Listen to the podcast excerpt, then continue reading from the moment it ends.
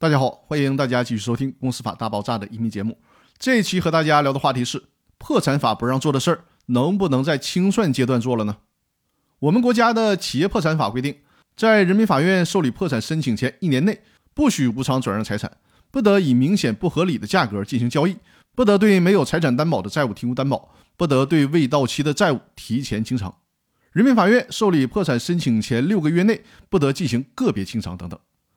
那这些禁止做的事儿，在《企业破产法》第三十一条、三十二条、三十三条里面都有明确的规定。那可能有人会动歪脑筋，说：“那我先弄个自行的清算或者强制的清算，把这些在破产阶段不让干的事儿全都给干了，然后呢，再以资不抵债为由转为破产程序，这么做行不行呢？”针对这个问题，最高法院给出了明确的意见。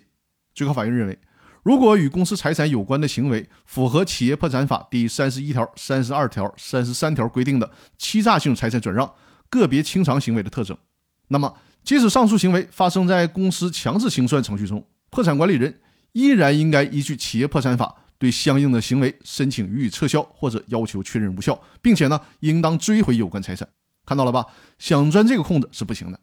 另外呢，在强制清算程序转破产清算程序中，还应该注意的是，中介机构的变化是由于存在利害关系引起的。那么，进入破产程序之后，为了能分清责任，清算事务及有关材料的交接就必须尽可能的周密详细。在这个过程当中，人民法院可以根据案件的实际情况来酌情聘请专业的审计机构进行审计，但是需要注意啊，必须得先办理交接手续，以免出现破产财产无人接管的局面。避免损害广大债权人的利益。